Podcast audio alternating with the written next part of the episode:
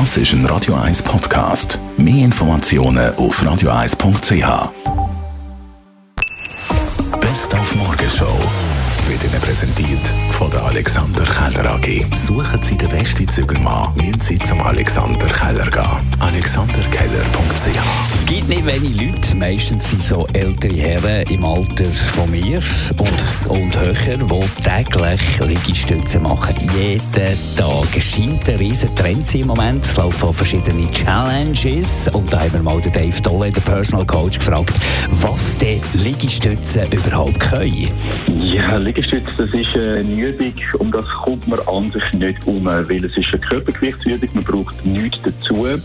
Offensichtlich ist, dass es so die Stoßbewegung trainiert, das heißt Brustmuskulatur, hintere Oberarmmuskulatur, also der Trizeps. Unter dem Arm hat es so Muskeln, die hinten kommen und an der Rippli angemacht sind. Die trainiert auch.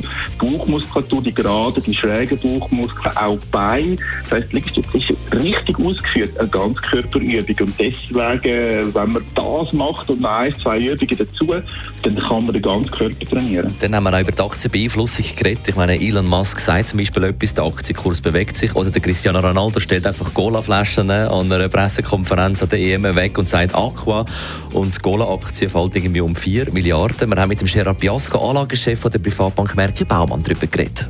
Gut, das sind natürlich die Coca-Cola für 4 Milliarden ein paar Prozent. Das ist aber trotzdem interessant, absolut, wie du sagst, dass eben ein Ronaldo, der eine grosse Fangemeinde hat, vielleicht einer der grössten, bei den Sportlern weltweit, dass man natürlich auf den lässt. Und dann sagen natürlich die Marktteilnehmer, ja, wenn der gegen Coca-Cola ist, dann könnte eventuell das Schule machen und es könnte einen Trend geben. Und wir wissen ja, wie das heutzutage mit dem Internet mit diesen Trends geht. Die können dann sehr schnell viral werden und können natürlich einen Einfluss haben.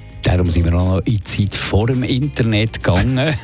in unserer lockeren, Rubrik «Weisst noch?» haben wir mal die Journalisten-Legende Kasper Selk, die Echo der Zeit-Legende, gefragt, wie man dazu mal an die News ist hergekommen, wo es noch kein Internet gegeben hat. Das war relativ einfach. Wir haben sogenannte Nachrichtenagenturen. Das sind Redaktionen die Korrespondenten auf der ganzen Welt hatten, die nicht ganze Zeitungsartikel geliefert haben, sondern einfach nur Fakten. In Australien ist heute das passiert, in Amerika ist heute das passiert und so weiter. Und das Ganze natürlich auch aus der Schweiz selber, aus den einzelnen Kantonen, aus der Bundeshauptstadt, aus Bern solche Nachrichtenagenturen äh, haben wir damals sechs Stück abonniert gehabt. Und die haben wir durchgelesen, von vorne bis hinten. Das Material ist reingelaufen auf Telex-Maschinen. Das sind so eine Art ferngesteuerte Schreibmaschinen gewesen, die endlose Streifen Material rausgelassen haben. Und die Streifen haben wir durchgelesen und uns überlegt, was ist von all dem, was da reinkommt, wichtig, was ist möglicherweise wichtig, was wäre unterhaltend, was lassen wir sicher weg. Die Morgenshow auf Radio 1. Jeden Tag von 5 bis 10.